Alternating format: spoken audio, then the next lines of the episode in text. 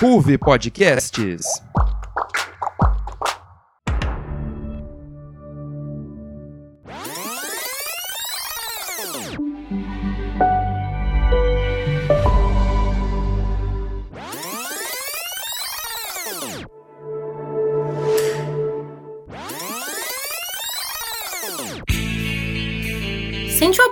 O seu ponto de encontro de séries na Ruve Podcasts.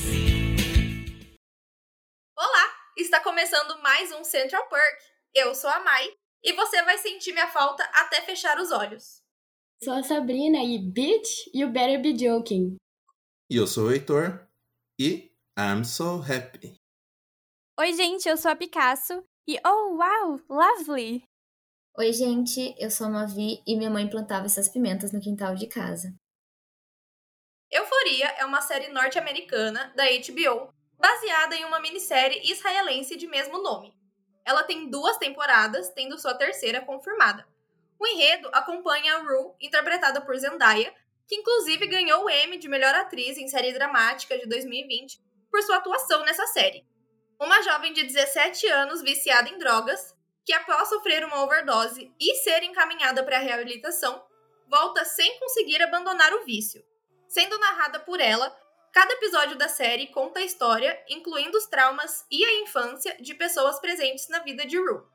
A série é bem avaliada pela crítica e pelo público, além de ser criadora de tendências pelas maquiagens coloridas e brilhantes. Para iniciarmos, Euforia acertou e errou durante os seus dois primeiros anos. Para vocês, quais situações e abordagens melhoraram ou pioraram em relação às duas temporadas? Por exemplo, o que, que foi ruim em uma delas e o que, que foi melhor na outra? Olha, eu sinceramente acho que a série em si, ela acaba tomando dois rumos diferentes em cada temporada, né? Quando eu passei da primeira temporada para a segunda, assisti tudo de uma vez.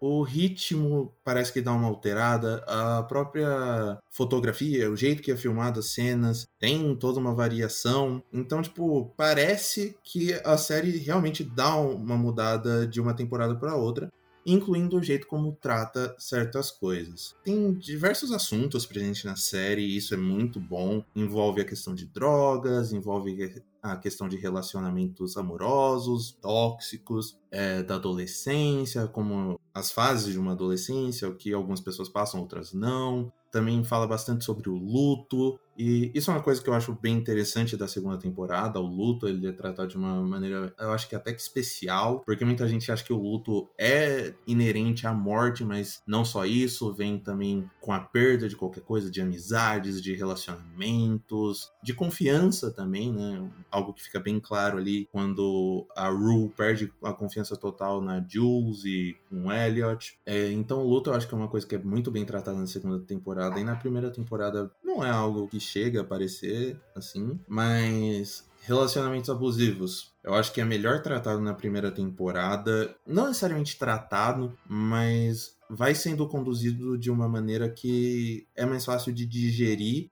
e o que acaba sendo importante numa série que traz assuntos muito fortes muitas vezes. Então, ter uma fácil digestão do, de, é, desses assuntos, assim como relacionamento abusivo, tóxico, acho que é interessante na primeira temporada. Na segunda temporada, parece que tá calmo e vem uma pancada. Acaba sendo confuso em certos momentos, na minha opinião. Então, é, eu compartilho dessa ideia de que teve uma mudança no ritmo da série nas duas temporadas.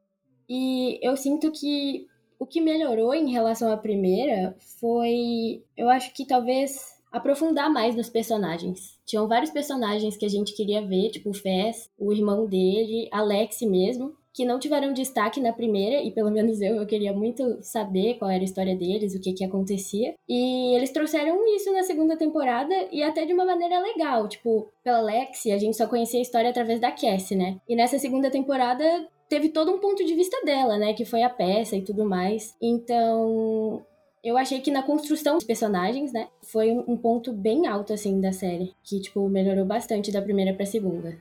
Nossa, Sabrina foi extremamente pontual, concordo com tudo. Pra mim, acho que dois pontos principais que me incomodavam. Não me incomodavam, mas eu queria diferente na primeira temporada e a segunda trouxe essa diferença. A primeira foi em relação à sexualidade no geral. A primeira temporada ela foi muito mais explícita. Eu acho que ela, não sei, ser muito a vibe jovem. E ai, vamos mostrar sexo, e vamos mostrar pessoas peladas, e vamos sexualizar todo mundo, e vamos falar de sexo. E aí isso me deixou um pouco incomodada da maneira que tratava. Por exemplo, a personagem da Cat. Na primeira temporada, ela toda sexualizou para poder se aceitar e não sei o quê. E isso para mim foi muito problemático. E na segunda temporada deu uma melhorada, sabe? Também pelo relacionamento que ela tava tendo com o Ita. Mas por a gente conhecer a própria personagem em si, sabe? Não focou tanto na questão do corpo dela e da sexualidade dela. Foi uma coisa que eu gostei. E a outra coisa, acho que não tem como não comentar, que é sobre a relação da Rue com as drogas.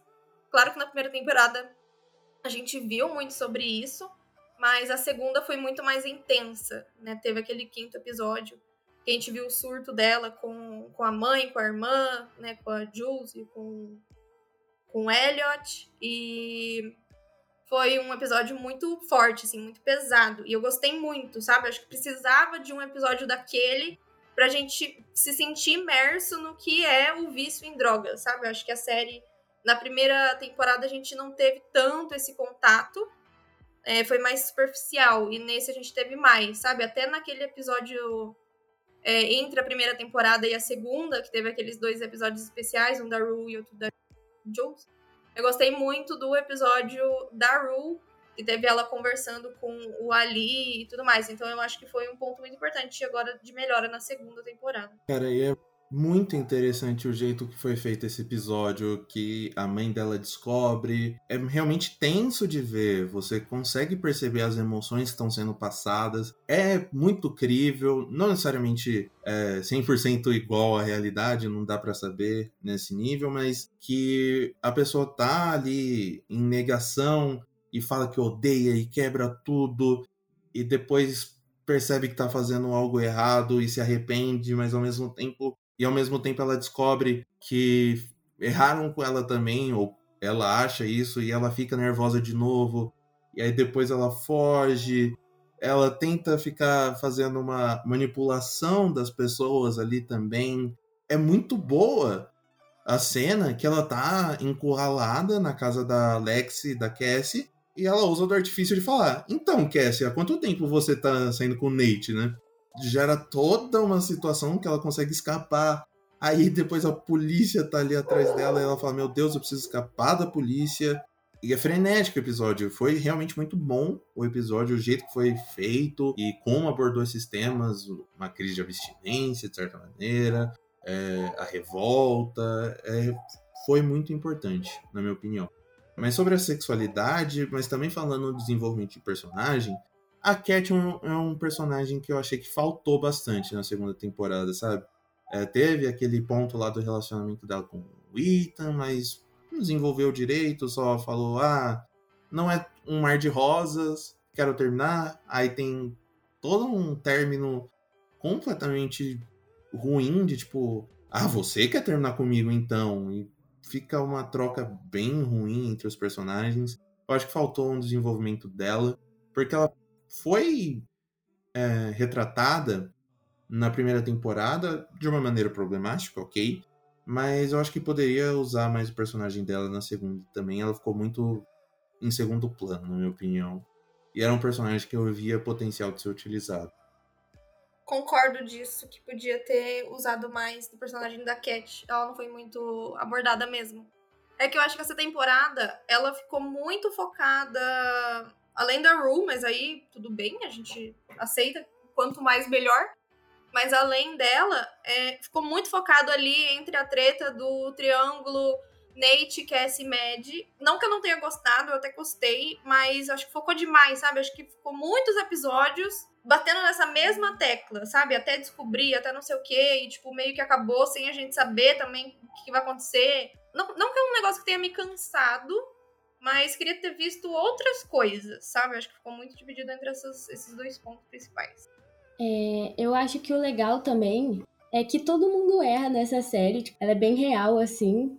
nesse sentido, porque todo mundo faz alguma coisa boa ou ruim ao longo dessas duas temporadas. Tipo, a Rue, ela mesma sendo a protagonista e tudo mais, ela faz um tanto de coisa, tipo. Que putz, a gente que tá assistindo fica, Rue, por que você fez isso? É, atitudes assim, bem questionáveis mesmo. Por exemplo, eu vejo o Nate também, que é um dos personagens mais odiados.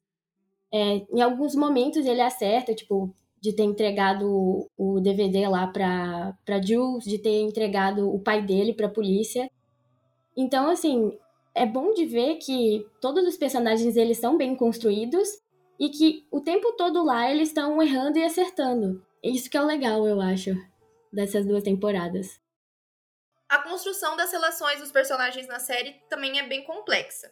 Entre elas, algumas se destacam, como do Fesco e da Lexi, da Cassie, da Mad, da Rue, da Jules, do Nate, do Cal e muitas outras. O que vocês acham que vai rolar nessas relações na terceira temporada? Assim, eu sei que o cara comete crimes, é basicamente um gangster, mas nossa, a dó que eu fiquei do Fesco no último ele episódio. Ele é perfeito! Ele é muito legal, Tadinho, ele é todo tranquilo. Nossa, ele é todo tranquilão, todo. E ele é muito fofo com todo mundo. Ele tem um senso crítico, assim, também, de tipo. Ele não é o cara que simplesmente vende drogas. Ele tem uma conexão ali com a Rue, ele se preocupa com ela e é muito legal isso. Mas, cara, eu tô. A Lexi é minha personagem favorita. Isso. E, tipo, eu tava mó feliz, nossa, tá trocando ideia, tá sendo uma foi muito bonitinho, muito bonitinho a construção da, do relacionamento dos dois. E aí gera todo aquele caos do último episódio. Ele não vai na peça. O Ashtray mata o informante da polícia lá, que também era criminoso. E a situação vai pro inferno e ele vê o irmão dele ali, que tem toda uma história contada em outro episódio do porquê ele é o irmão dele ou não, etc vê tomando um tiro na cabeça. Isso é muito pesado, muito pesado mesmo. E, nossa, só quebrou meu coração ali vendo aquela cena. Eu fiquei muito triste. Agora, o que, que vai ser na cabeça da Lexi ter construído toda essa afetividade com o Fez e ele tá preso? Provavelmente, assim, com possibilidade, sei lá, prisão perpétua. Não sei como funciona a lei lá, mas, e nem sei exatamente que, que lugar dos Estados Unidos eles estão. Não sei nem se é mencionado na série. Mas é algo que eu realmente espero para a terceira temporada de como que eles vão tratar esse relacionamento essa que foi construído, porque foi muito bom e eu não quero que eles se percam nisso. Agora, o Nate e o Cal, eu não espero nada da relação dos dois. Para mim já deu. Eu acho que já desgastou bastante. Não, não ter, toda vez que aparece os dois em cena, eu já fico cansado automaticamente. Então, para mim, já deu. Cassie Mary é outro que para mim já deu. Esgotou bastante já. Fica uma birrinha uma com outra com certas coisas. Eu espero que a Mary consiga se desenvolver um pouco mais depois das conversas que ela teve lá com a moça que empregava ela, de ser babá e tudo mais que parece que a Mary finalmente deu um amadurecimento e se desapegou do relacionamento com o Nate. Eu espero que tenha, assim, porque senão fica a mesma coisa no roteiro da terceira temporada e isso não é interessante. Já a Rue e a Jules, eu também espero que esse relacionamento tenha acabado. Porque sinaliza é, uma coisa que começou a ser sinalizada no final, que a Rue simplesmente dá um beijo na testa da Jules, vai embora e ela faz aquele depoimento, na narração de tipo, eu considero que a Jules foi meu primeiro amor de verdade.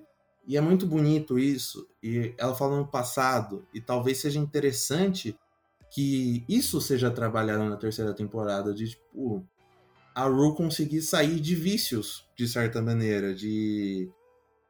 E a Jules, querendo ou não, virou um certo vício ali causou uma dependência, obviamente nada comparado com vício e dependência química dela, mas como que ela consegue superar essas situações? E eu espero ver isso da, da Rue. E a Jules é um personagem que eu não sei para onde vai ali.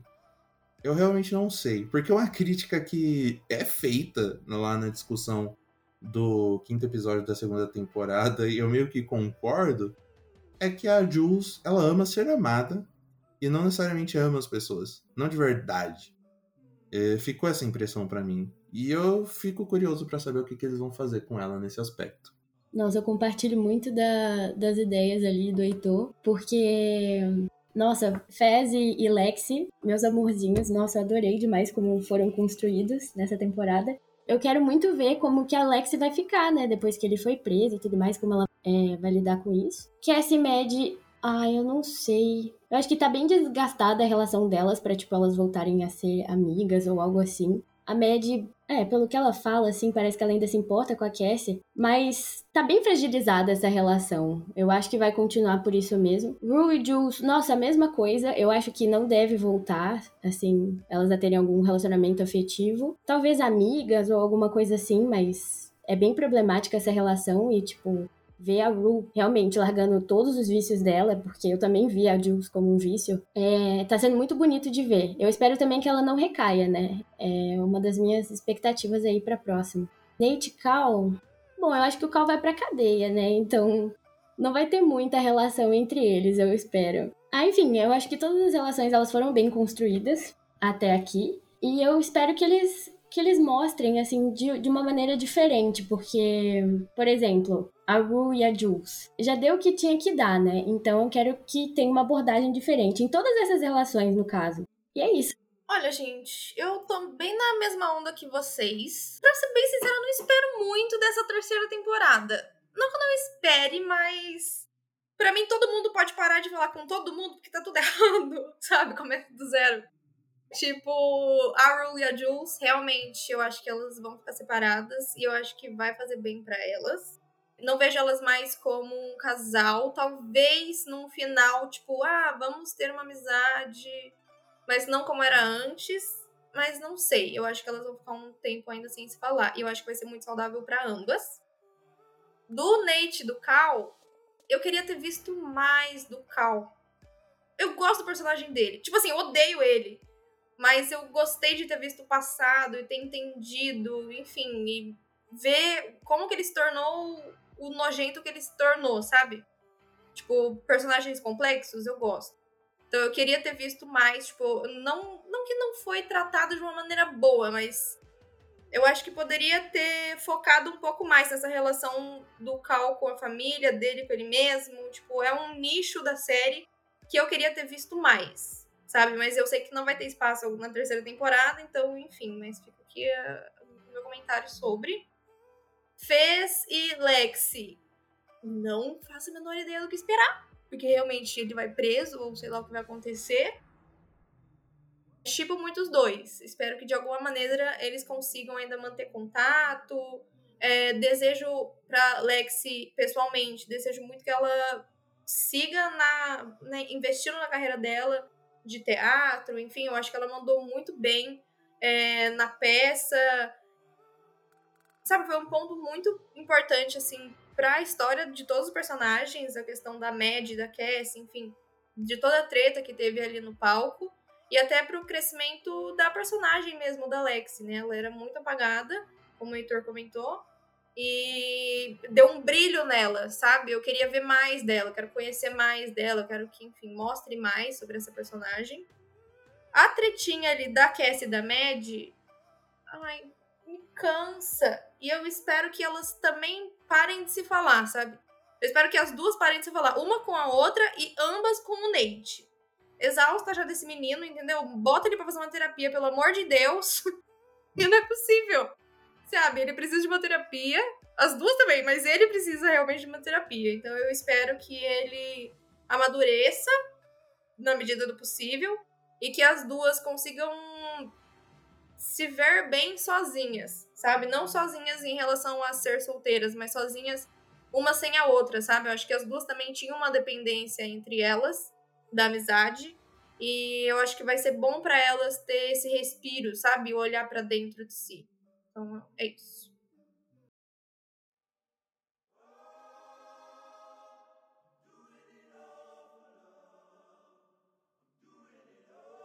Gente, então para finalizar, no início foi dito que a série é bastante conhecida pelas makes coloridas e brilhantes. As roupas, a estética no geral também rendem inspirações aos telespectadores sendo que cada personagem possui sua própria maneira de se expressar visualmente. Pensando nisso, se fosse para se referenciar na estética de algum personagem da série, Quem que vocês escolheriam e por quê? Se fosse para me basear em alguém, eu acho que seria a Mad. Eu acho que parte da, da confiança dela, assim, ela demonstra muito nas roupas. E é uma coisa muito legal de se ver. Por aspirar a confiança, assim, eu acho que eu queria a estética dela. Como eu disse, Alex é minha personagem favorita por diversos fatores e eu provavelmente usaria uma estética parecida com a dela, que é uma pessoa normal, tranquila, sem problemas psicológicos aparentemente, apesar de ter. Alex, no caso, enfim. Mas que é uma vestimenta tranquila, ela não, é, ela não, se veste mal, ela fica do jeito que ela prefere. Eu gosto muito do jeito que ela se veste e tudo mais. Eu poderia dizer Rule também, que às vezes eu fico largado. Então eu poderia dizer, mas eu com certeza não sou nem um pouco espalhafatoso. Eu sou sim vaidoso, mas espalhafatoso eu não sou. Então eu acho que eu fugiria da maioria das estéticas aí da série. Eu tenho dois moods e aí, esses meus dois moods são de roupas de duas personagens. Da Cassie e da Rue. Da Cassie, porque quando eu quero me vestir bem feminina, é tipo saia. E, ai, croppedzinho, decote, não sei o quê. Então, Cassie, eu gosto muito das roupas dela. É, porque eu gosto muito de saia e ela usa muita saia, então eu gosto. E a Rue, porque quando eu tô o oposto de roupas menininha, é, são roupas que não são menininhas. Então a Rue é, teve alguma festa na primeira temporada, não vou lembrar qual festa exatamente, mas não é a do Ano Novo. Ah, do, do Halloween. Que ela tava com o cabelo meio presinho e ela tava, tipo, toda social, não sei o quê. Tipo, nossa, ela tava linda. Tipo, eu usaria aquela roupa fácil todos os dias da minha vida, sabe? Então, Rue. Rue em primeiro lugar e depois a Cassie. What do you want, Rue? I want you to leave Fez alone. I want you to leave Jules alone. If you ever fuck with them again, I'll destroy your life. E agora temos o nosso momento Café Expresso, onde a gente julga um tópico escolhido com base em tipos de cafés, fazendo jus ao nosso querido Central Perk. Entre as tretas da segunda temporada de Euforia, quais vocês acham que merece um café aguado, café com leite e café quentinho? Vou ser bem categórico aqui, rápido, que é café aguado. Cal e Nate. Não aguento mais a relação dos dois e nem a tretinha dos dois. Não dá mais. Café com leite. Mary e Cassie. Eu acho que já deu o que tinha que dar, como a gente comentou, e. Sabe, fica muito adolescente em certo momento, de tipo. Oh meu Deus, você ficou com meu ex-namorado e. Clichê de série adolescente demais. Essa treta já tá manjada. Não é ruim, mas também não é boa o suficiente.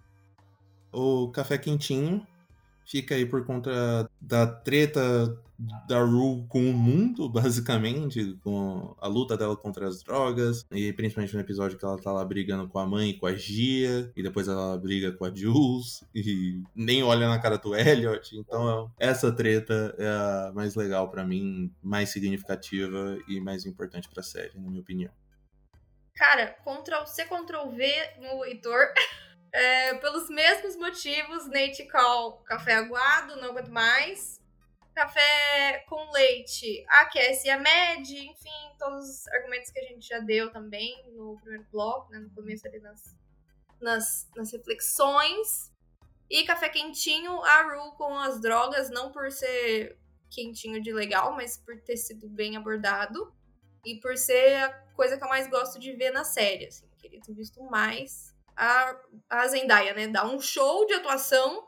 Puta que pariu, que mulher foda do caralho. Merece 800 milhões de M, sim. É isso, quero ver mais. Tô curiosa pra ver mais sobre a Rue e as drogas e a dependência química dela. Então, eu concordo com vocês tipo, o mesmo ranking, mas eu acho que pelos motivos diferentes. O café aguado pela mesma coisa, né? Que eu, o Cal e o Nate já tá já estão assim me enchendo o saco também. Café com leite na média na, na Cassie, porque assim, eu acho que eu esperava mais quando essa treta começou a ser construída, né? No primeiro momento ali, quando a Mad descobre, a gente ficou, tipo, na expectativa uma semana para saber o que ia acontecer e tudo mais. Eu tava acompanhando semanalmente, né?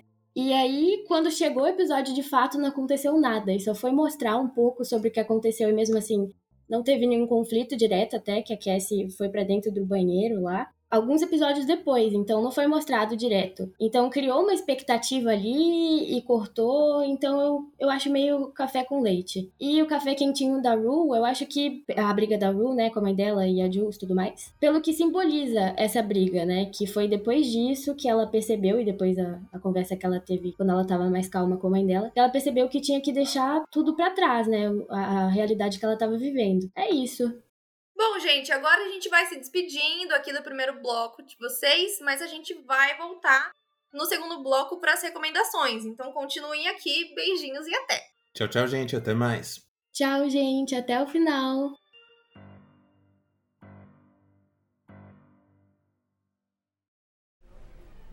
Mãe, você precisa ouvir o NJ Notícias desse mês, tá incrível. NJ o quê? NJ Notícias, mãe, é o rádio jornal da Ruby Podcast, que todo mês fala de um tema atual, trazendo pessoas da área. Nossa, filho, que legal! E o último episódio já tá no ar, vamos ouvir? Bom, gente, e agora, no nosso segundo bloco, a gente vai ter uma mudança no elenco comigo, a Picasso e a Mavi. Mavi, se apresenta aí. Oi, gente, tudo bem? Eu sou Mavi. E agora nós vamos falar de Skins. Bom, Skins é uma série inglesa de drama adolescente lançada em 2007. Ela tem sete temporadas divididas em três gerações de personagens. A história, abordada por ela, é de grupos de jovens, com cada episódio focado nos problemas pessoais de cada um dos amigos. Skins fez muito sucesso desde o seu lançamento abordando temas sensíveis e recorrentes sobre a juventude, de uma forma espontânea e simultânea pitadas de humor ácido e histórias de amizade e amor. Ela teve o seu fim em 2013 e marcou jovens que enfrentavam, junto dos personagens, as dificuldades de amadurecer. Bom, gente, para dar início à nossa discussão, é, a gente separou algumas perguntinhas. Skins, como já foi dito, teve três gerações de personagens icônicos à sua maneira e todos eles tiveram é, destaque em algum episódio na série. Para você, Picasso, qual foi a sua geração favorita e qual o seu personagem favorito? A minha geração preferida é a primeira, não tem jeito. É, eu tenho um apego muito grande aos personagens, eles foram ali o meu primeiro contato com a série, né? Eu amava suas histórias, eu amava os plots das primeiras temporadas, as características do grupo, as suas personalidades. Sem contar que, para mim, eles eram o grupo mais carismático comum todo, sabe? Tipo, eles eram todos, tipo, engraçados, muito sarcásticos. Eles eram meio bobões também, eu amava. E eu acho que, assim, é, todas as gerações, elas têm ótimos personagens, mas para mim, na primeira geração, tem essa coisa de eles funcionarem muito bem sozinhos, mas, tipo, eles funcionam muito bem unidos, como um grupo mesmo, sabe? Isso é algo que se destaca para mim com relação às outras. Ainda que eu goste das outras, assim, cada uma à sua maneira, mas a primeira sempre vai ser a minha favorita. E quanto aos personagens, é, o meu preferido é o Chris. Eu amo o Chris com todo o meu coração e eu nunca vou superar o destino dele. Ele, real, era muito meu preferido, assim, das primeiras temporadas. Eu também tenho um carinho muito grande pelo Rich, da terceira geração. Eu sempre gostei dele de graça, assim, tipo, ele apareceu cinco minutos já fiquei tipo, ah, eu gostei de você. Eu achei ele muito fofo, ele muito bonzinho. E skins, assim, skins tem vários personagens incríveis, né? É até difícil, assim, escolher um entre tantos, porque tem muitos personagens. Eu gostava muito da Grace também. Ela e o Rich, assim, eles eram meu casalzinho preferido. Dá pra ver que eu só gostava de personagem que tinha destino da hora, assim, né? Mas enfim. E você, Mavi? Qual a sua geração preferida e seus personagens? Sou obrigada a dizer que a minha geração favorita também foi a primeira. É, eu sentia que, assim, eles têm mais aquele quê de um grupo, como você disse. Eles funcionam bem como um grupo, mas eles também funcionam bem individualmente, nos episódios de cada um eles funcionavam muito bem como grupo, né? Eu acho que de grupo, assim, de amizade, acho que eles se destacavam por, tipo, você sentia, assim, algo mais espontâneo deles, não sei. É como se eles transmitissem um pedaço da gente, né? Assim, cada um deles tinha Sim, um problema, exato. eles tinham seus problemas pessoais, mas a gente, a gente conseguia se, se enxergar neles. Eu acho que isso, assim, é uma das grandes coisas que transformou a primeira geração na favorita dos espectadores. Eu acredito que seja, pelo menos. E a minha personagem favorita é a Cassie, da primeira temporada. Ela toda pitiquinha, toda fofa, assim, coitada, cheia de problemas também, como todos os outros, de todas as outras gerações. Mas ela ganhou meu coração, assim, desde o primeiro momento que ela apareceu. Eu gostava muito da Cassie também. Um amor, ela. Ela é um amorzinho. Ela era Lovely. Ah, Uau! Lovely. E o Thomas da segunda temporada também, eu fiquei muito indignada, porque eu adorava ele, adorei quando ele apareceu, mas eu acho que ele merecia ter mais espaço na série, mais reconhecimento, ele merecia mais do que um episódio. E eu acho que a Naomi também, ela tinha um grande espaço no meu coração, porque ela era toda vamos destruir o patriarcado e vamos destruir com tudo e quebrar todo mundo e eu adorava esse jeito espontâneo dela e, e esse jeitinho único que ela tinha. Eu gostava muito da Naomi também. Eu gostava muito da amizade dela com o Cook, porque era uma amizade muito inusitada. Tipo, ela era, ai, vou, vou destruir todos, odeio todo mundo. E o, tipo, o Cook era a pessoa, tipo, menos. menos provável dela ter uma amizade. Eu gostava das interações deles, assim. Eu gostava muito da Naomi. Acho que ela era minha preferida da, da segunda geração. É, eu gosto da amizade dos dois, mas eu acho que, assim, um ponto que a gente pode colocar aqui é a amizade da F com a Pandora. As duas, assim, também a amizade mais improvável do mundo, porque a F, daquele jeito dela rebelde, usando tudo que tinha direito de usar, bebendo, enchendo a cara, voltando tarde para casa, cheia de problemas dentro de casa. E a Pandora toda é, vou falar, eu não sei se é um jeito certo de se falar, porque a Pandora é toda pra cima, toda extrovertida e, e não combinava em nada com a personalidade da, da F, assim. Amizade improvável também, mas. Nossa, muito um, improvável. Um gostinho de quero mais, adorava. Muito bom. Sim.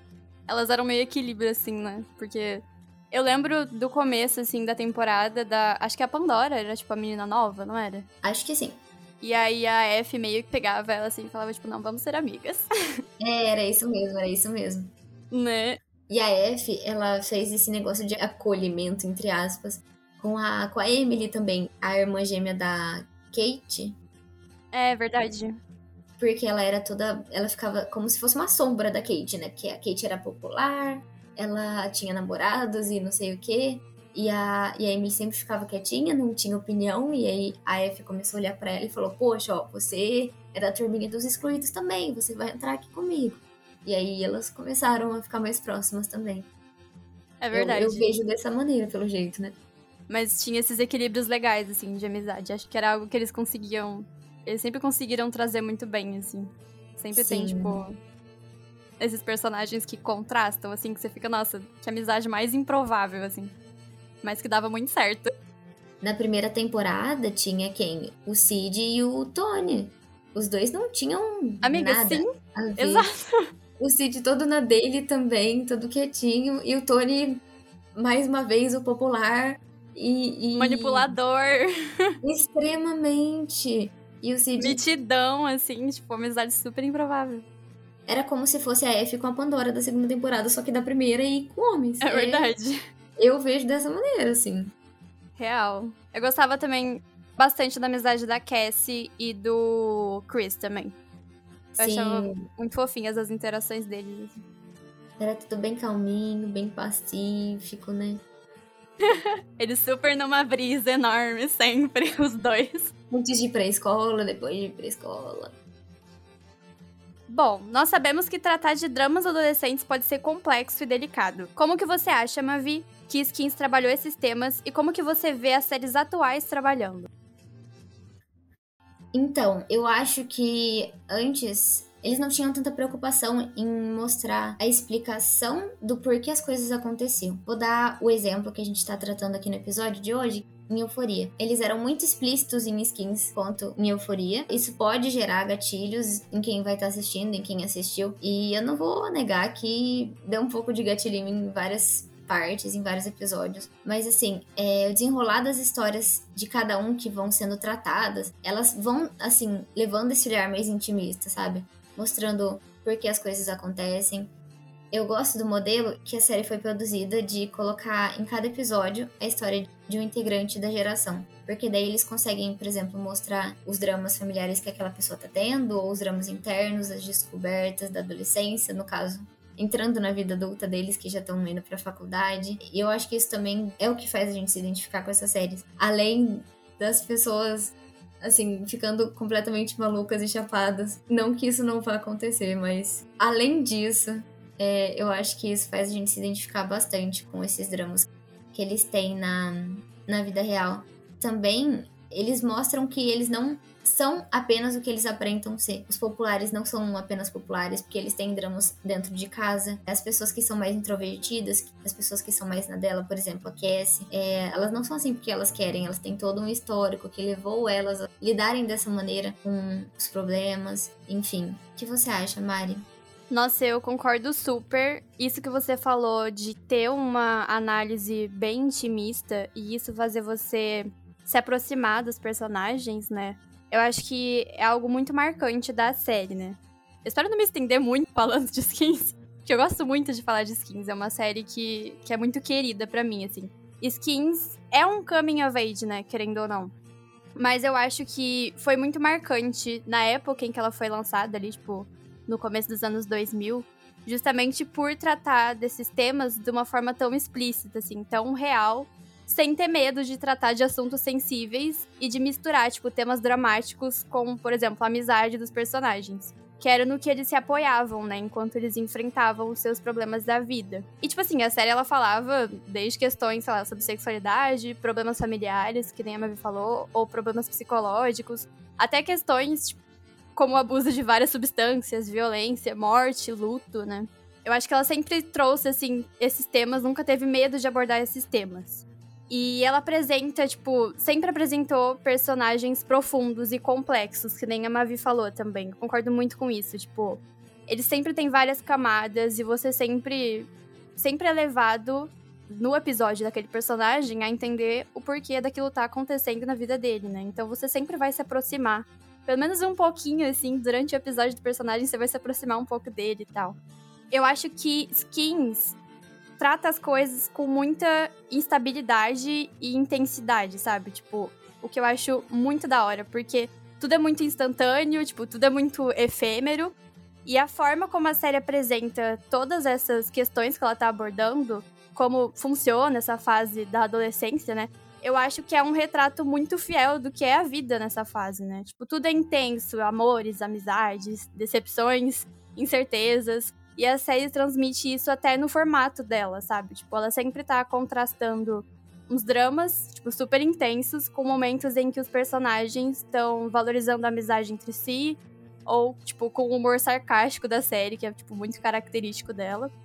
E eu acho que é nisso que ela acerta muito, sabe? Ela consegue equilibrar muito bem esses dois momentos sem se perder. Porque tipo, a vida é assim, né? Tem altos e baixos momentos felizes e tristes, tipo, tem essa dualidade. Ela foi escrita por jovens também, né? Ela, ela sempre teve roteiristas que eram jovens. E eu acho que por ela ter sido escrita por jovens e para jovens, ela sempre sabia comunicar e como comunicar, tipo, como falar com um jovem, sabe? Eu acho que isso era um diferencial muito grande de skins que algumas séries talvez não tenham por não ter essa visão, sabe? Por não ter a cabeça de um jovem. Quanto às séries, Mavi, séries adolescentes atuais, como vocês acham que elas abordam esses temas? Olha, eu tinha pensado em uma série recente que lançou, que eu assisti, que é Young Royals, nossa queridinha realeza da Suécia. Ah, eu não vi essa ainda, mas eu, eu vi muito falar dela. É incrível, vale muito a pena. E eu queria citar ela um pouco porque eles tratam também. Eu reconheci a série é, indo para o mesmo caminho que Skins fazia, só que não de maneira tão explícita. Por exemplo, eles tratam também dos dramas de maneira muito intimista, mostram as famílias de cada um. Eu acho que mostrar as famílias de cada um é o essencial para dar um contexto para a história, mas de toda maneira, é, eles vão dando essa, essa visão geral por tudo. É, a irmã do, Simon, um dos protagonistas, eles também se aproximam bastante das descobertas dela, junto com Felice, acho que é o nome da colega lá do, do colégio. Elas mostram esse, essa aproximação das duas, mostram também o drama do August, que ele começa a passar com remédios, que ele começa a tomar muito remédio porque ele começa a ter problemas dentro de casa e ele fala: Poxa, vou tentar melhorar meu desempenho em outras, em outras áreas. E ele resolve começar a tomar remédio para um remédio estimulante, se eu não me engano, para melhorar na parte esportiva que ele praticava lá no colégio. E aí ele começa a tomar, tomar, tomar. Ele acaba ficando viciado nos remédios que ele estava tomando. E aí as coisas saem um pouco de controle, porque parece que perde um pouco o senso de. Ele perde um pouco esse senso da realidade, sabe? É, dos problemas que estão acontecendo. Ele tem isso em mente, mas ele ainda dá uma dissociada do que ele tá vivendo. E os romances e as amizades que, assim, são parte fundamental da série também. O romance do, do Simon com o Wilhelm, Wilhelm, eu não sei pronunciar o nome dele, porque é da Suécia, enfim. Apenas nomes suecos. Parte. Enfim, do príncipe que vai se tornar rei. E eles têm esse romance que eu achei também muito é, legal incluir. Aliás, eu achei muito legal a produção de uma série queer é, no catálogo do Netflix que tenha tanta representatividade. E o que também é legal citar é que os atores são todos jovens de verdade. Eles não têm 30, 35 anos de idade se passando por adolescentes de 17. Ah, eu amo anos. quando colocam adolescentes para interpretar adolescentes. Nossa, me sinto em paz, assim. Tipo, em skins eles procuraram também, né? Um elenco bem jovem, assim. Sim. Que correspondesse. Mesmo se não for tão jovem, que pareça o máximo possível com jovens, né? Sim. Amiga, o. Qual é o nome dele? O personagem de Eu Nunca? O crush da, da principal. Paxton. Paxton. O Paxton tem, tipo, 30 e poucos anos. Quando eu vi isso, eu fiquei tão chocada. E o mais, assim, que deixa a gente em choque é que a Maitri, que, é a, que faz a Devi, ela tem 19, 20 anos. Ela é jovem de verdade. É verdade. Entendeu? Tem razão. Não que seja um problema ser adulto, mas para essas temáticas eu acho que seria legal elencar pessoas que tivessem idade correspondente aos papéis que elas estão fazendo. Nossa, assim, cara, e tipo, eu olho para ele agora. Antes eu não sabia disso, né? Pra mim ele tinha, tipo, ali uns 24, assim. Tipo, no máximo. Ele não parece ser muito velho, né? Ele tá bem, ele tá assim, guardado, tá? Como fala? Tá conservadinho. Quando eu vi que ele tinha 30 anos, tipo assim, eu não consigo desver essa informação. Tipo, sei lá, não consigo apagar isso. Toda vez que eu olho para ele agora, eu fico, cara, você tem 30 anos. Seu personagem tem, tipo, 17. Exatamente, ele tem 17 anos na história, né? Aí ele namora. Namora não, ele fica naquele rolo ali com a Dave que tem 17 anos, só que na vida real ela tem 19 anos, e aí ele de 30 anos tá se relacionando, mesmo que seja, né, na série, ele tá se relacionando com uma menina de 19 anos. Não que seja errado, mas assim, é uma diferença de idade um pouco ali, né, que chama atenção para quem tá assistindo quando se descobre a idade dele. Ele é tipo o Edward, que tá para sempre no ensino médio, sabe? Rodeado de jovenzinhos. Sim. E ele tem, tipo, centenas de anos. Exatamente. Quando vai ver, ele tem 500 anos e, enfim, dormiu no formal, né? O problema não é dormir no formal. A gente sabe que o problema não é dormir no formal. O problema é a idade. Mas, enfim. E, enfim, voltando pra parte da representação, eu achei que Young Royals, assim, não errou em nada os atores têm espinhas como a gente. Eles são de. Eu não vou falar que eles são de etnias diferentes, mas a, a gente ali tem também uma representação hispânica, porque a família do Simon, ela é da Espanha, se não me engano. Ou de algum país aqui da América Latina. Eu não me lembro no momento. Mas ele, eles têm essa representação na série também. Tem pessoas de com corpos diferentes, tem essa pluralidade e no elenco e eu acho isso assim incrível. Adoro ver, adoro assistir, me sinto com o coração extremamente quentinho. É, é como se a gente tivesse se vendo mesmo, sabe? A gente tem essa representatividade, a gente consegue sentir que tá tem pessoas como a gente existindo no mundo e que elas alcançam lugares. Representatividade, né? Sim, porque, poxa, eles são autores de escala global depois que a série foi lançada na Netflix. Então, assim, olha só onde eles chegaram. E eles são gente como a gente. Ou aparentam ser, pelo menos. Eu acho que isso já é muito importante. Nossa, sim. E você falou de Young Royals, eu vou super assistir essa série, fiquei super curiosa agora. Assista, amiga, vale muito a pena. Ah, eu vou. E eu acho que, assim, temas como esse, assim, em séries de drama adolescente, têm sido cada vez mais abordados, né? Tipo, uma variedade de temas, o que é muito bom, né? Eu acho que, assim, algumas séries, elas até fogem de uma dramatização intensa, como, por exemplo, acontece com Skins ou com Euforia, né? Sex Education, por exemplo, que eu amo também, eu acho que equilibra muito bem, assim, humor e drama, só que ela tende ali mais pro humor, né? Ela é uma série bem mais humorística e tende a ser uma série mais leve, né? Uma série mais comfort, assim. Tipo a Typical também. A Typical também tem essa característica, mesmo que as duas tratem de temas importantes e tragam, sei lá, personagens diversos, personagens importantes. É, eu queria falar que essas séries que você citou são incríveis, são tudo. E além dessas, desses pontos, assim, humor, leveza. Eu nunca também, né? Que a gente tava falando. Sim, exatamente. Os tópicos de amizades descobertas, porque elas são praticamente. Elas pertencem ao gênero coming of age. Então, assim, tá mostrando o desenvolvimento dos personagens na adolescência, no crescimento, no amadurecimento. E eles também trazem. Eu vou falar de sex education, assim como o nome diz, tem ali um toque de educação sexual, como. como fazendo jus ao nome. E, e eu acho isso, assim, muito relevante também, porque a gente assiste, mas a gente acaba descobrindo coisas que a gente nunca imaginou que poderia descobrir assistindo uma série considerada clichê pela crítica, talvez. Nossa, sim. E eu gosto muito de Sex Education, que tem essa coisa, tipo, de um humor sarcástico também. Que é uma coisa que eu gostava muito em skins, assim. Os personagens eram super sarcásticos, tinham um humor meio ácido, assim. Uma coisa meio inglesa, assim, tipo, de fazer um humor ácido. Eu gosto muito disso em Sex Education também. Eles não são dos mesmos, dos mesmos diretores, até porque as pessoas que escreveram skins antigamente, elas já cresceram, já passaram do. Elas já não têm mais as mesmas experiências que os adolescentes estão tendo hoje em dia. Mas, assim, se for o jeito inglês de fazer séries, que continuem assim. Sim. Perfeitos nunca erram.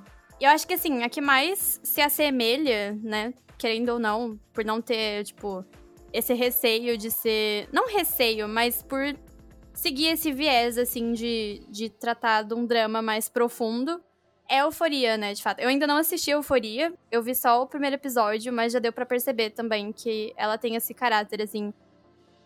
Não sei se chega a ser um caráter intimista também com os seus personagens, mas pelo menos com a Ru, que é a protagonista, né, parece que sim. Mas, assim, eu acho que o formato dela. Eu tenho a impressão de que talvez ele seja até um pouco mais explícito em alguns momentos do que skins porque eu acho que ela tem outro foco, sabe? Tipo, eu acho que ela não. Acho que ela tá menos preocupada com aquela questão de mostrar a dualidade, assim, entre, tipo, a, ah, a montanha russa da vida, tipo, momentos felizes e tristes, sabe? Eu não sei, mas, mas é uma percepção de quem só viu o primeiro episódio da série, só assistindo para saber, assim. Eu também não assisti é, nenhum episódio, nenhum episódio, nenhuma temporada inteira de, de Euforia eu vi só alguns trechos perdidos pela internet, uns pedaços de episódios que os amigos recomendam, mas eu consigo ver que, assim, é, eles. O formato de produção é diferente. Poxa, a gente tá comparando séries de 2022, que foi lançada no começo do ano, agora a segunda temporada, né? E uma série de 2007, 2008. Então, assim, foram mais de 10 anos. Nossa, são, são 15 anos, tipo, daqui até a primeira temporada de Skins, né? Muito tempo. Então, e assim, a maneira como eles abordam tudo, eu vejo que é muito diferente. É, eu sinto que, assim, Euforia, eles realmente não tem muito essa preocupação com, com certas coisas que em skins eles tinham de mostrar dualidade, mas eu vejo que tem vários temas que eles se aprofundam muito mais. Por exemplo, todo, todo o conflito da Ru com o uso das drogas, né, que ela tem, a relação que ela tem com a, com a Jules, se eu não me engano. Sim, elas têm um, uma relação que elas vão construindo entre as duas. E assim, eu. Isso é algo que eu tinha lido em algum lugar, mas eu não me lembro onde exatamente. Que assim, a Rue usava as drogas e na primeira temporada ela ainda tinha ali uma, uma tentativa de se recuperar disso. Mas parece que depois ela meio que deixou essa dependência química ela acabou caindo em uma dependência emocional com a Jules, ela acabou sendo super dependente da Jules, é, do relacionamento que elas tinham, e assim. É, isso cai de novo na visão intimista das coisas que acontecem, porque é, mostram o drama que as duas têm, mostra o drama familiar da Rue. E dos outros personagens também, eu acho que eles não ficam só no, nos xingamentos e no uso de drogas e eu falo dos xingamentos por causa da, da Mad xingando a Cassie. You dumb fucking bitch. I mean, I fuck you. Exatamente. Representações perfeitas. Mas eles não ficam só nesse, nessas tretas, nessas festinhas que eles têm. Eles, assim, eles partem mais também pro, pro lado do desenvolvimento das relações que as pessoas têm durante as duas temporadas. E assim, eu acho que eles devem continuar dessa maneira, mas talvez explorar personagens que talvez não tivessem tanta relevância em outras em outros episódios é, anteriormente.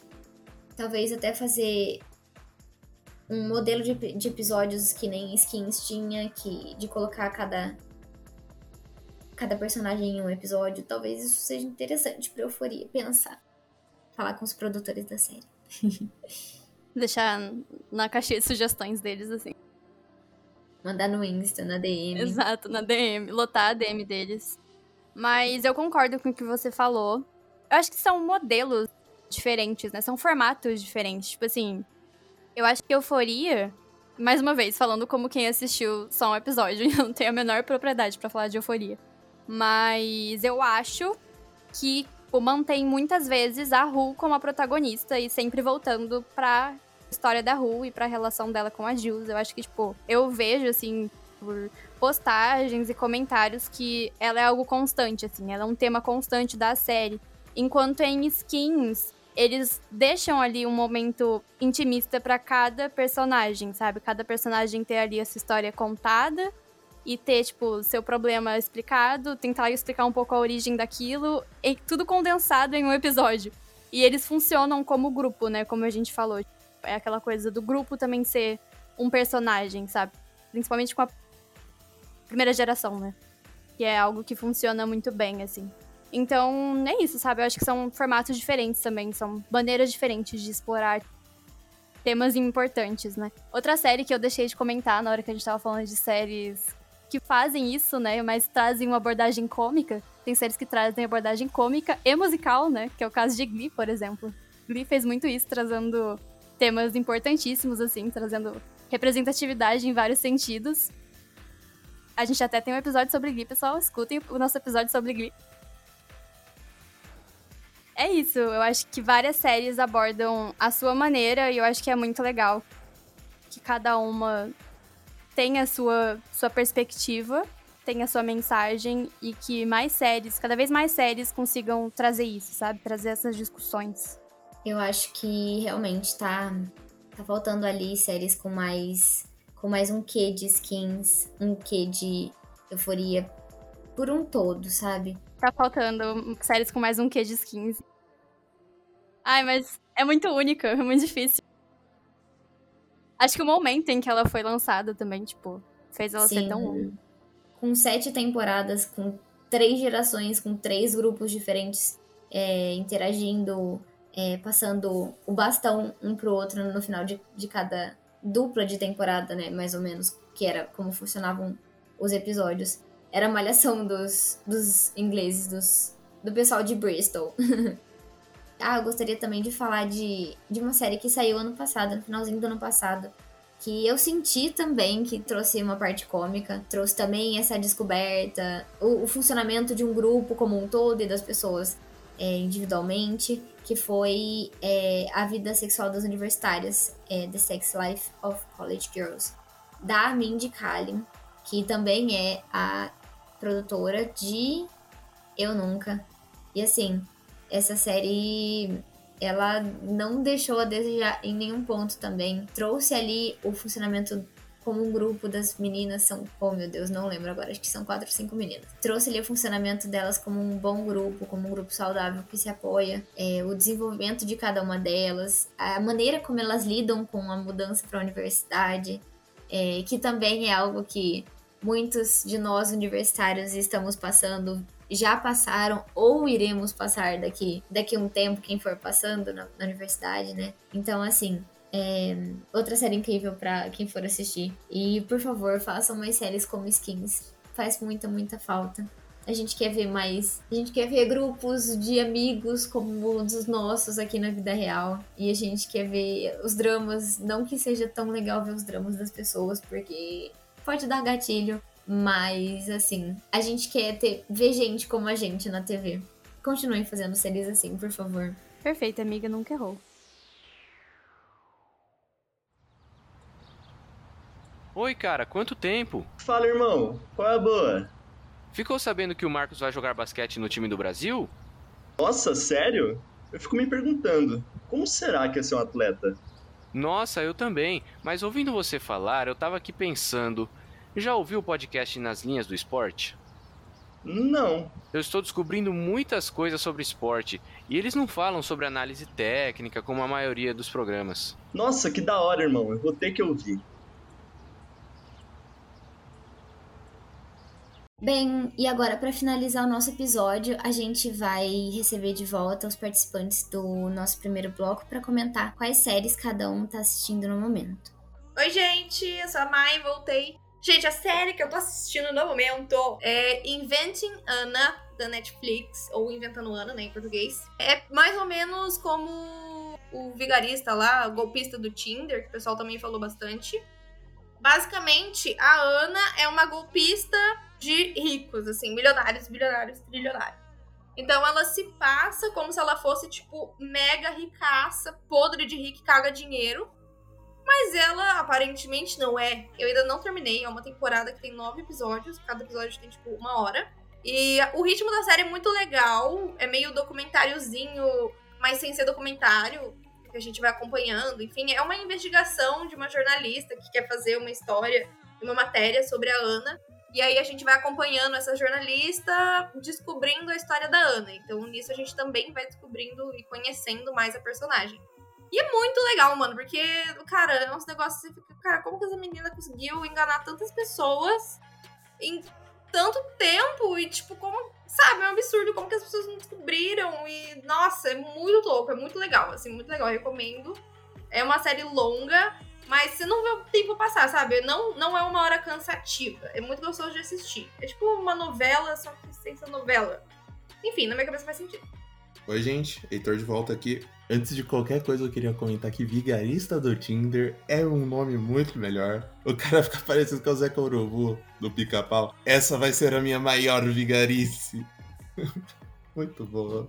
Na minha cabeça, agora o nome da série não é o golpista do Tinder, sim o vigarista do Tinder. Mas a série que eu vou assistir, sendo bem sincero, que foi lançada recentemente. Eu já assisti a primeira temporada e saiu a segunda temporada agora na Amazon Prime. E é Upload, que é meio que uma sitcom, de certa maneira. Se passa num futuro próximo, no qual as pessoas têm uma vida tecnológica bem avançada, apesar de não ser tão distoante do que a gente conhece hoje em dia. E assim, o cara acaba morrendo num acidente de carro que é muito estranho e que às vezes parece que tem um crime envolvido, mas vai saber. Isso fica no conteúdo da série mesmo. Aí, quando as pessoas morrem nessa, nessa série, antes de morrer, no caso, né? Fazem um upload nela pra. Um, tipo um Second Life, uma vida virtual. Então, é, é engraçado até que eles pegam o, o acervo de fotos das, das pessoas para construir o avatar do jeito que quer e tudo. É meio que um The Sims. Só que, tipo, é a consciência deles e tudo mais. É muito interessante mesmo.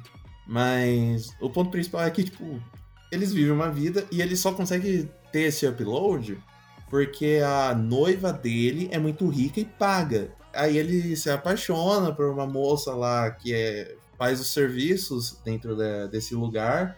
Aí ele briga com a noiva, e a noiva fala: Então vou te, te tirar desse paraíso, que não sei o que, vou te apagar. Aí sim a pessoa morre de verdade quando ela é apagada. Voltando a esse treco de acervo de fotos, é muito engraçado que é uma moça que aparece e ela é em preto e branco. Porque na verdade ela morreu velha e ela quis a aparência de jovem. Aí usaram uh, fotos dela em preto e branca e no mundo virtual ela é em preto e branco. Muito engraçado mesmo. E aí vai a história, tem todos vários acontecimentos nesse mundo digital e no mundo real que você vai acompanhando que as pessoas do mundo real conseguem conversar com as pessoas do mundo digital e tá, é até engraçado no momento que tem o velório dele, que tipo, ele tá no velório dele, porque tá sendo transmitido e ele tá vendo.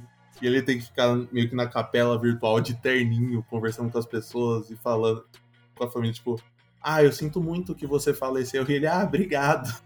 É muito boa essa série, recomendo para todo mundo. Fica aí, upload na Amazon Prime, assistam. Cara, gostei, vou assistir. Ei, gente, Sabrina. A série que eu tô assistindo no momento é Atlanta. É, que inclusive saiu a terceira temporada ontem, mas eu já comecei a assistir a primeira já faz um tempo. Ainda não acabei. Eu ainda tô ali nos momentos iniciais da série, mas focam em três personagens principais.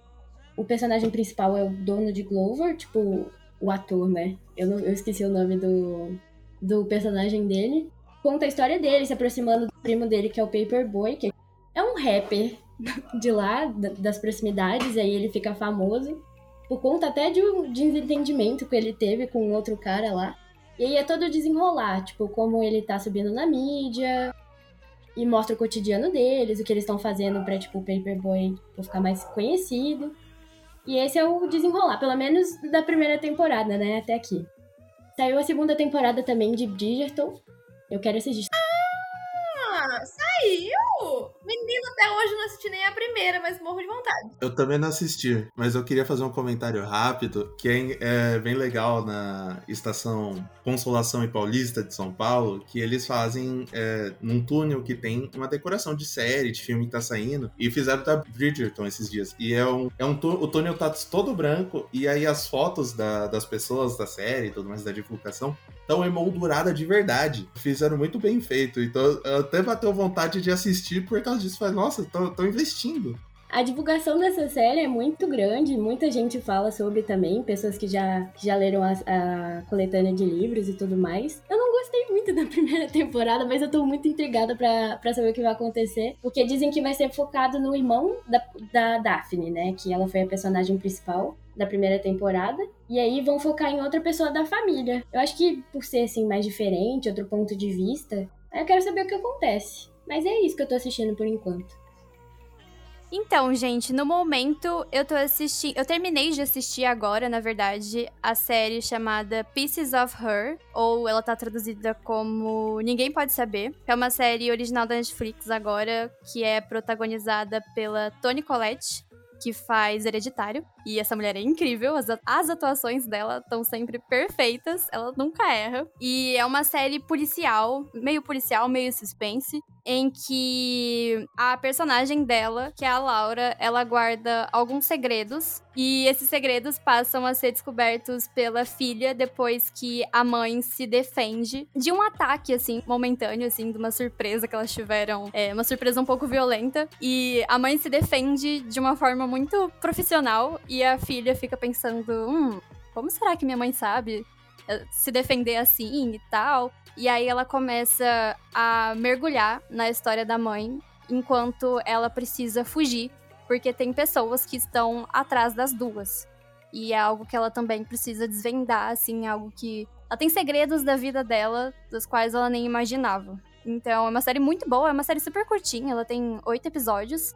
E ela tem um ritmo muito bom, tem ação o tempo todo, tipo, é uma série super frenética. Eu acho que os episódios têm ali uns 40 minutos, mas nem, nem, você nem percebe de tão, tão rápidos que eles são. Tem tanta coisa que acontece dentro do episódio. E é uma série muito legal, vale muito a pena. para quem gosta do gênero, fica aí a recomendação. Ultimamente eu tenho assistido um anime chamado Yuri on Ice. Ele não tem tradução para português, mas é mais ou menos o Yuri no gelo porque é um anime de patinação. Eu tive um leve gatilho de começar a assistir ele depois das Olimpíadas de Inverno, porque vários amigos meus começaram a me recomendar, falando: Poxa, assiste, que é muito bom, é, é muito bonito. Tem ali um romance bem levinho entre os protagonistas e é muito fofa a história. O Yuri, ele é um patinador do Japão, mas ele, ele teve um desempenho assim que ficou a desejar no último campeonato nacional que teve de patinação. E nesse campeonato ele conheceu pessoalmente o Victor, que era um ídolo que ele tinha desde muito novo na patinação. Victor é russo. Ele também conheceu o outro Yuri, o Yuri da Rússia, que queria muito é, melhorar o desempenho. Ele era o patinador mais jovem da competição. E, enfim, o Yuri do Japão, ele começa a passar um tempo mais afastado depois da derrota terrível que ele teve. Voltou pro Japão, ficou com a família. Depois de um tempo, o Victor, ele resolveu virar o treinador do Yuri para ajudar ele com as coisas e a ganhar os próximos campeonatos que iriam a vir. E decorrente disso, vai começar a surgir um romancezinho entre eles. Eu ainda não terminei, mas Estou ficando extremamente maluca para saber o que vai acontecer entre os dois. E também eu quero saber se o Yuri do Japão vai ganhar os próximos campeonatos. Os episódios têm mais ou menos 23 minutos. Passa super rapidinho, a história é super gostosa, super levinha. Bom para assistir em qualquer tempo que tiver ali sem fazer nada, enfim, recomendo muito. Muito gostoso de assistir. E sim, eu ultimamente tenho consumido muitos conteúdos LGBT, meu Deus do céu, pelo amor de Deus. Tô ajudando a indústria do Pink Money, mas fazer o quê? Bom, pessoal, é isso. Depois de todas essas ótimas indicações, a gente vai se despedindo por aqui. A gente vê vocês no próximo mês. E é isso. Tchau, tchau, galera. Então é isso, pessoal. A gente já vai ficando por aqui nesse episódio. Até o próximo. Tchau, tchau, pessoal. Até o próximo episódio. Tchau, tchau, gente. Até mais. Bem, pessoal, é... obrigada por terem me convidado para o episódio. E até a próxima. E é isso. Tchau, gente. Bem, pessoal, lembrando, é, sempre que vocês puderem, levem um álcool em gel com vocês para quando precisar usar. É, usem máscara quando vocês tiverem oportunidade de usar, sempre que saírem. Quando chegar a vez de vocês tomarem a vacina. Agora acho que já tá todo mundo indo para a terceira dose, né? Segunda, terceira dose. Tomem a segunda e terceira dose de vocês, a dose de reforço. Protejam vocês, protejam as pessoas que estão ao seu redor, protejam todo mundo que tá se esforçando para sair logo dessa situação. E outra coisa importante para lembrar, pessoal, esse ano a gente tem eleições, então assim, quem ainda não tirou o título de eleitor, se você tem 16 ou 17 anos ou mais e ainda não tirou o título de eleitor, tem até dia 4 de maio para fazer isso. O título pode ser tirado online no site do TSE. É super rapidinho, facinho, pouco tempo, coisa simples. Então, assim, tirem o título, contribuam com a democracia do nosso país, que a gente só tem a ganhar com cada um fazendo a sua parte. É isso, pessoal. RUV Podcasts. Esse é um programa do Núcleo de Entretenimento da Ruve Podcasts. Roteiro por Sabrina de Oliveira e Mariana Nicastro. Apresentação por Maiana Souza, com comentários de Heitor Conde, Sabrina de Oliveira, Maria Vitória Bertotti e Mariana Nicastro. Produção de Lucas Beltrame e Juliana Dourado. Edição de som por Samara Barbosa e Christian Paixão. E edição geral de Lucas Beltrame e Heitor Conde.